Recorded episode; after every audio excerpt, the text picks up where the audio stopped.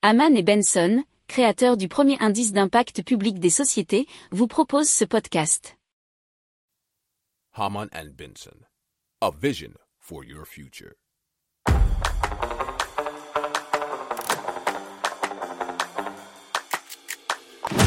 Économie, tech et innovation, hydrogène, énergie. Le journal des stratèges. Présenté par Boris Kahl. Bonjour à tous et bienvenue dans le journal des stratèges avec au sommaire aujourd'hui on va vous parler d'un dentier connecté, on va aussi vous parler eh bien de transformation de restes alimentaires en poudre à haute valeur nutritive. Ensuite, on partira en Chine avec des vélos à hydrogène et on continuera euh, bien dans l'hydrogène avec la production d'électricité et euh, à hydrogène bien entendu. Euh, vous écoutez le journal des stratèges numéro 362 et ça commence tout de suite.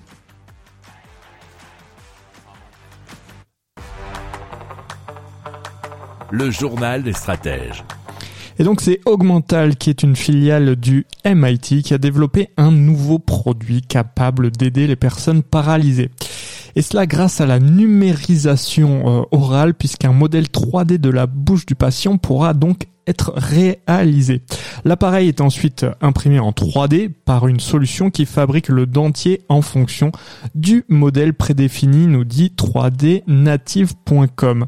Alors le dentier dispose d'un pavé tactile sensible à la pression. Il est donc en mesure de détecter chaque mouvement et chaque geste de la langue de l'utilisateur et cela en temps réel.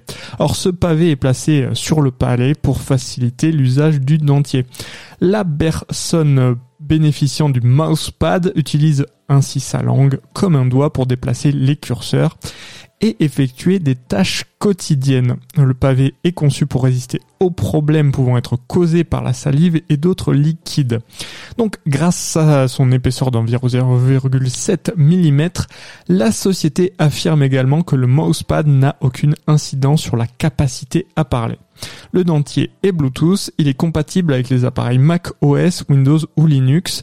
Il fonctionne sur batterie et cela avec une autonomie d'environ 5 heures.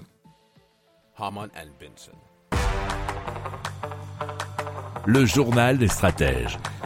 Alors, on vous parle de Green Spot Technologies qui part d'un constat qui est qu'on gaspille entre 30 et 50% de la production alimentaire. Et donc leur but, c'est de créer une poudre à haute valeur nutritionnelle à partir de restes de l'industrie agroalimentaire. Alors ils prennent en exemple lorsqu'on produit de la compote de pommes, il va rester euh, le trognon et donc ils vont le récupérer, le rendre moins sucré, le réinjecter dans le circuit alimentaire et cela tout grâce à la fermentation. Alors un aliment fermenté est en fait transformé donc par des micro-organismes, c'est-à-dire des bactéries ou des moisissures, nous explique eh bien c'est France 3 région France TV info.fr. Alors les sucres et les amidons contenus dans les aliments sont alors convertis en acide, en gaz ou en alcool, ce qui donne un goût et une texture distincte aux aliments. Et donc à travers un processus de fermentation long de quelques jours à quelques semaines, alors ben, la société obtient une poudre à haute valeur nutritive qui peut servir à la production de nombreux aliments.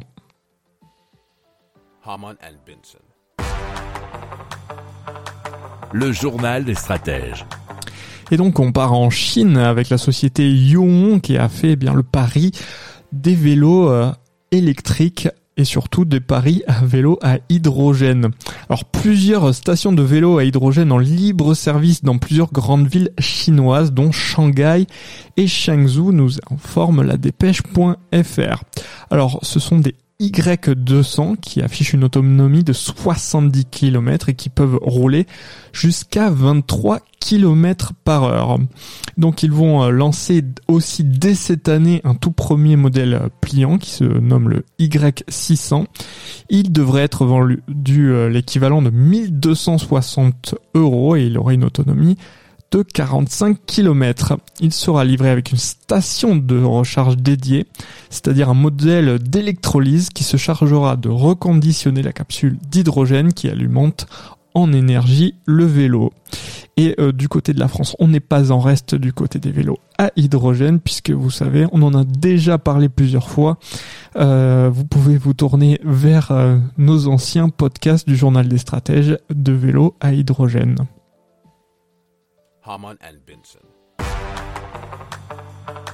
Le journal des stratèges.